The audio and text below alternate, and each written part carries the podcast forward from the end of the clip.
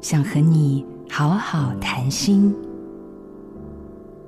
微笑忧郁和我们过去对于忧郁症的理解很不同，他们并没有愁容满面，也没有表现出万念俱灰的样子，在团体中反而被当成开心果。可是微笑忧郁的人，当他们独处时却深陷悲伤，这正是旁人无法触及的真实面。总是戴着我很好的微笑面具来覆盖内心的幽暗。然而，戏演久了也是会累的。忧郁的情绪不会因为压抑、否认跟掩饰就能凭空消失。我们不是生来就忧郁，探索内心深处引发忧郁的可能原因。旁人就是观众，你才是主角。不要被别人的过度期待所绑架。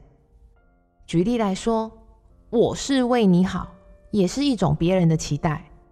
试着突破假象，在你跨越微笑忧郁后，那会是由内而外的成长，内外一致的坚强。跨越评价焦虑，拥抱真实的自己。我是心理师洪培云。